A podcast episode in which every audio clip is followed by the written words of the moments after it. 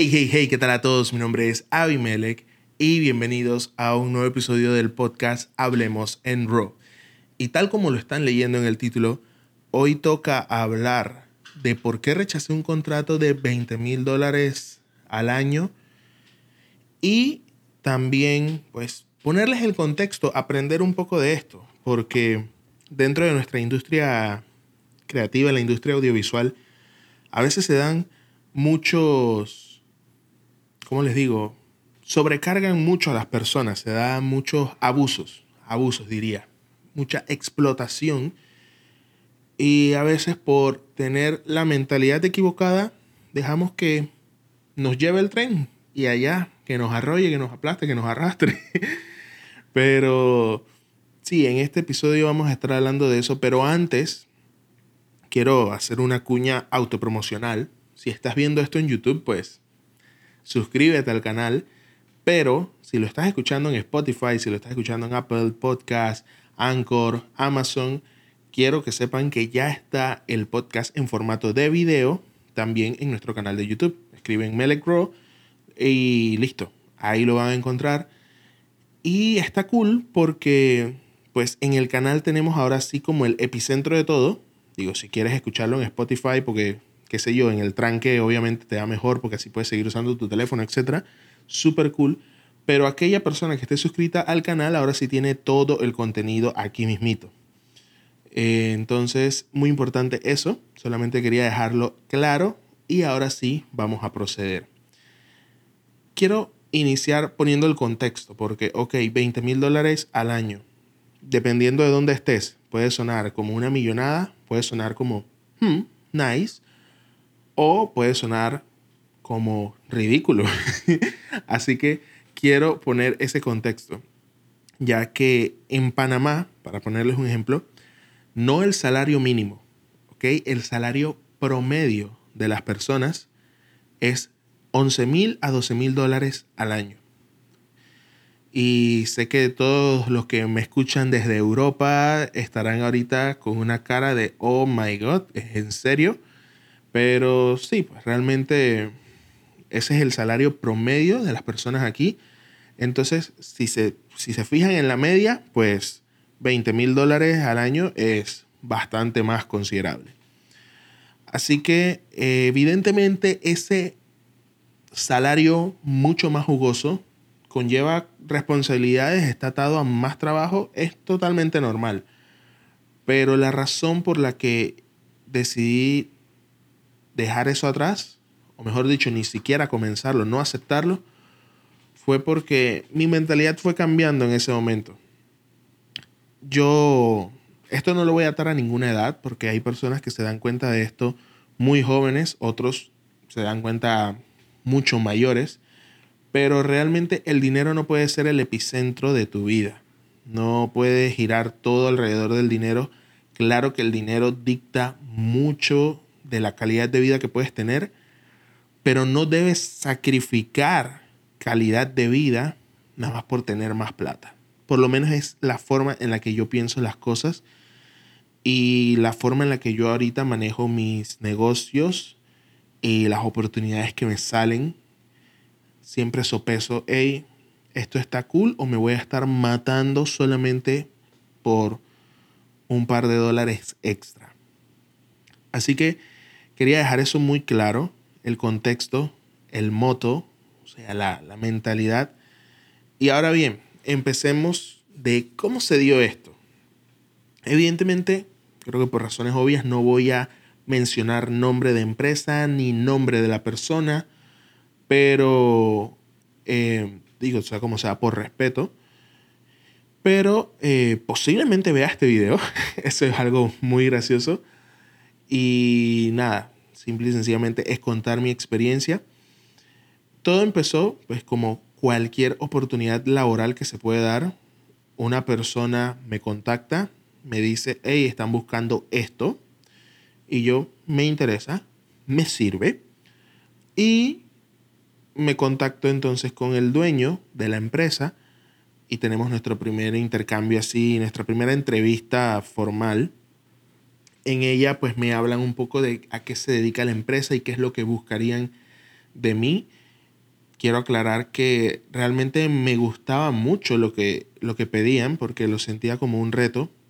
Porque ustedes saben que en una primera entrevista no se dice todo, no se dice la cantidad de trabajo per se que va a haber, pero sí te dicen, oye, vas a hacer esto, me explico, tal cosa.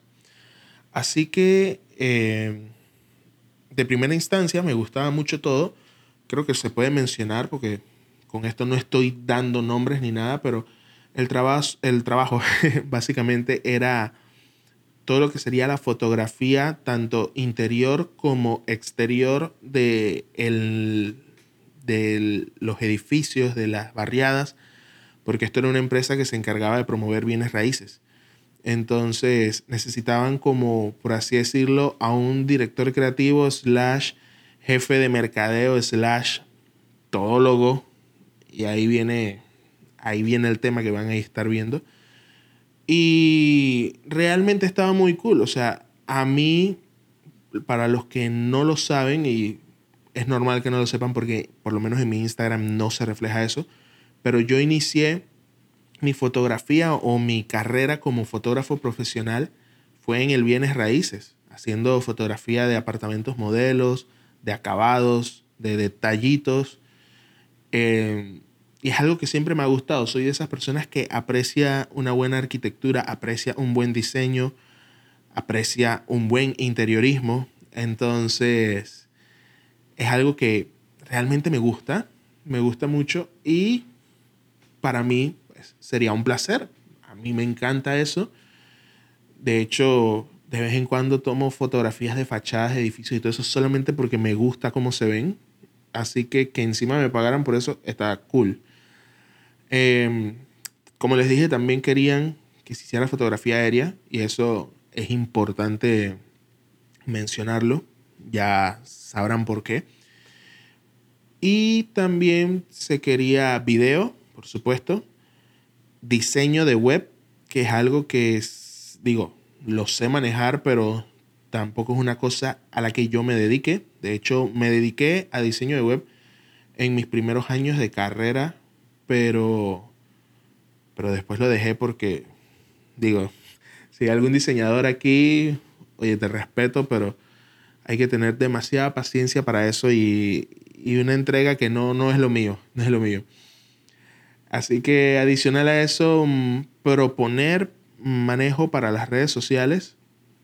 Nunca estuve claro si al final las iba a tener que ejecutar yo, pero muy posiblemente las iba a tener que estar ejecutando yo. Y también pues el manejo de los presupuestos. Como les digo, o sea, era todo un agente de marketing, pero o sea, la cabeza del marketing y todo lo que se les ocurra que pueda venir abajo también. O sea, en un solo puesto, pues con un buen salario sí, pero no un salario ultra bestial. Con un solo puesto querían cubrir aproximadamente cinco puestos si ponemos un team chiquitito y si queremos poner un equipo como debería ser, fácilmente 10 puestos. O sea, 10 puestos de trabajo haciéndolos una sola persona. Creo que ya empiezan a ver los red flags. Em, otra cosa, digo, esos, esos fueron los decisivos, pero hubo varios red flags al inicio que yo fui obviando porque yo decía, ah, me gusta esto, me gusta. Pero me los hacían ver las personas cercanas a mí y después lo fui evidenciando total. Em, el primer red flag fue cuando me preguntaron si yo contaba con todo el equipo para poder hacer eso yo le dije, sí, o sea, yo tengo mis cámaras, digo, mis cámaras, mis computadoras, tengo todo eso. Lo único que no tenía en aquel entonces era drone. Eh, no les he puesto el contexto, pero esto pasó hace un poco más de un año. Así que no tenía drone, ni siquiera tenía pensado comprar un drone. Y nada, simple y sencillamente me llamó mucho la atención eso, porque no sé en otros países, pero por lo menos aquí es obligatorio que si una empresa te contrata de manera que quieren tener tus servicios fijos. Me explico, no estamos hablando de freelance, no estamos hablando que mi agencia Wowsic iba a darle servicios a ellos, no, sino que querían que yo, Abimelech, estuviera trabajando en planilla con ellos. Em, cuando se da ese tipo de, de casos acá en Panamá, la ley exige que te den todos los implementos y todas las herramientas que tú necesites para, pues, hacer tu trabajo. Así que en base a eso, me llamó mucho la atención la pregunta y obviamente se lo hice saber. ¿Y por qué? ¿Por qué la pregunta? Ah, no, por, por curiosidad. Así fue al inicio. Al, después, chateándome, porque ya teníamos el número y eso, me dice que es porque yo voy a necesitar usar mi cámara, voy a necesitar usar mis cosas, eh, que voy a tener que estar desplazándome a diferentes puntos de la ciudad e incluso fuera de la ciudad de Panamá, sin, sin contemplar gastos de, transporte, me explico, o sea, no, no me iban a dar para mi gasolina ni nada de eso. Entonces ahí ya empezaron a ver red flags que los quise obviar en ese momento, pero al final pesaron y sumaron todos para tomar la decisión final.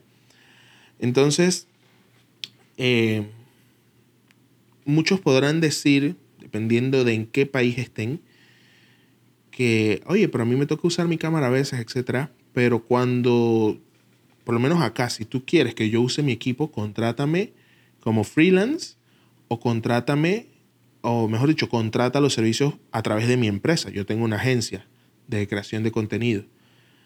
Pero si tú quieres que yo esté en planilla tuya como una persona, tienes que darme los equipos. Porque el precio no va a ser lo mismo. O sea, parece loco, pero si yo trabajo contigo como freelance, créeme que por un año, si yo trabajo contigo como freelance por un año, créeme que no van a ser 20 mil, van a ser muchos más. Así que si te estoy dando ese súper descuento, por así decirlo, por lo menos pon el equipo. Así que creo que es bastante razonable. Y como les comento, la finalidad de este podcast ha sido echar el cuento, o sea, darles esta anécdota, pero a la vez sembrar esa semilla de, ojo, no te estoy diciendo que vas a empezar a rechazar todo, pero sí quiero sembrar esa semilla en todos mis colegas de la industria creativa, audiovisual, a los fotógrafos, los filmmakers, los publicistas, diseñadores, etc. Estamos en un país, tal vez en una región donde quieren sacarnos el jugo por lo mínimo. Y es muy importante que sepan balancear cuando tienen bastante trabajo, porque digo, eso es normal, hay, posiciones en las que vas a tener bastante trabajo, y cuando literal quieren hacerse la lotería contigo y ahorrarse nueve salarios para que una sola persona haga diez puestos. Eso es algo muy importante. Y si de casualidad sientes que el lugar donde estás o lo que estás negociando ahorita te suena parecido a esto, mi recomendación sería que, que cortes eso, que cortes, busca otro sitio, o si no has entrado todavía allí, date la vuelta de una vez, porque definitivo, es algo que tal vez al inicio uno pueda ir aguantándolo, pero van pasando los meses, van pasando los años y cada vez pesa más y cada vez te, frustra más, porque a la vez no sé el caso individual de cada uno, pero como les digo, yo tengo este canal, tengo la parte de música que ya regresó, tengo Wowsic, que es la agencia, tengo Panama Docs, que es la de creación de fotografía canina, y todo eso requiere tiempo. Y si tú quieres tenerme en un sitio por una cantidad de horas al día, independientemente si yo necesite trabajar todas esas horas, pues evidentemente tiene que haber ciertos beneficios. Y no es porque yo esté súper ocupado, yo sea yo, no. Quiero que eso lo apliques tú que estás escuchando o viendo este podcast, porque es muy importante hacer esa, esa, esa conciencia. Y es más, si alguno trabaja en un sitio así, y se siente con el, con el valor, lánzaselo a tu jefe, mándale este video. Mándale este video y que escuche toda esta situación Porque ahí afuera hay mucha gente que quiere darte oportunidades, pero también afuera hay mucha gente que quiere explotarte a más no poder. Así que esa era la función de este episodio, contar la anécdota, hacer un llamado a conciencia, evalúa dónde estás, evalúa dónde estás por meterte. Y vuelvo y te digo, si te suenan estos red flags, o sea, de salida sobre trabajo, un montón de trabajo de muchos puestos en una sola persona. Segundo, que quieran usar tus cosas, tus materiales, tus herramientas y no ponerlas de ellos, porque las tenían, ojo, pero querían que yo usara las mías. Tercero, que no te den absolutamente nada de apoyo con respecto a transportes y digo, si no tienes auto, igual también te tienen que dar apoyos. Eso, crucial también. Ah, este no lo había mencionado en el, en el resto del episodio. Que te digan que te van a dar llave de la oficina y que incluso hay un cuarto atrás con cama y todo. ¿Qué tú piensas cuando te están diciendo eso? Que vas a salir a las 5 o a las 6 de la tarde. pues no, no va a ser así. Y em, qué otro red flag vi, así como para enumerarlo. Ah, sí. No habíamos empezado, o sea, literal ni siquiera se había firmado un contrato, solamente se había dicho como, ok, está sonando bien. De repente me dice, te voy a mandar unas cosas para que me vayas haciendo esto y ya habíamos puesto fecha de entrada y faltaba todavía más de un mes. Y ya me iba a mandar cosas para que empezara a trabajar de gratis, porque están claros que eso no lo iban a pagar. Ah, y otra cosa, cuando yo dije que no tenía dron, ese red flag, siéntate. Sí, o sea, si quieres, pausa el vídeo ahora, siéntate, porque este red flag te va a impactar. Em, cuando yo le dije que no tenía dron, como les mencioné, él quería fotografía aérea de los edificios de las barriadas. Me dice, ah, pero puedes comprarte uno, ¿no? O sea, mis finanzas, brother, tú no sabes qué pago yo, tú no sabes en qué quiero ahorrar, en qué quiero invertir. Y como les dije, en el momento ese no estaba pensando en comprar un dron. Después se me presentó una buena oportunidad de un buen modelo que es el Mini 2. Eh, pero o sea, encima me dices, ah, pero tú puedes comprarte uno, pero lo dice como si un dron costara 40 dólares. eso fue una de las cosas más locas. Creo que ese fue el detonante que me empezó a mostrar el resto de los red flags. Y me di cuenta que literal todo el camino había sido así. Red flags, red flags, red flags.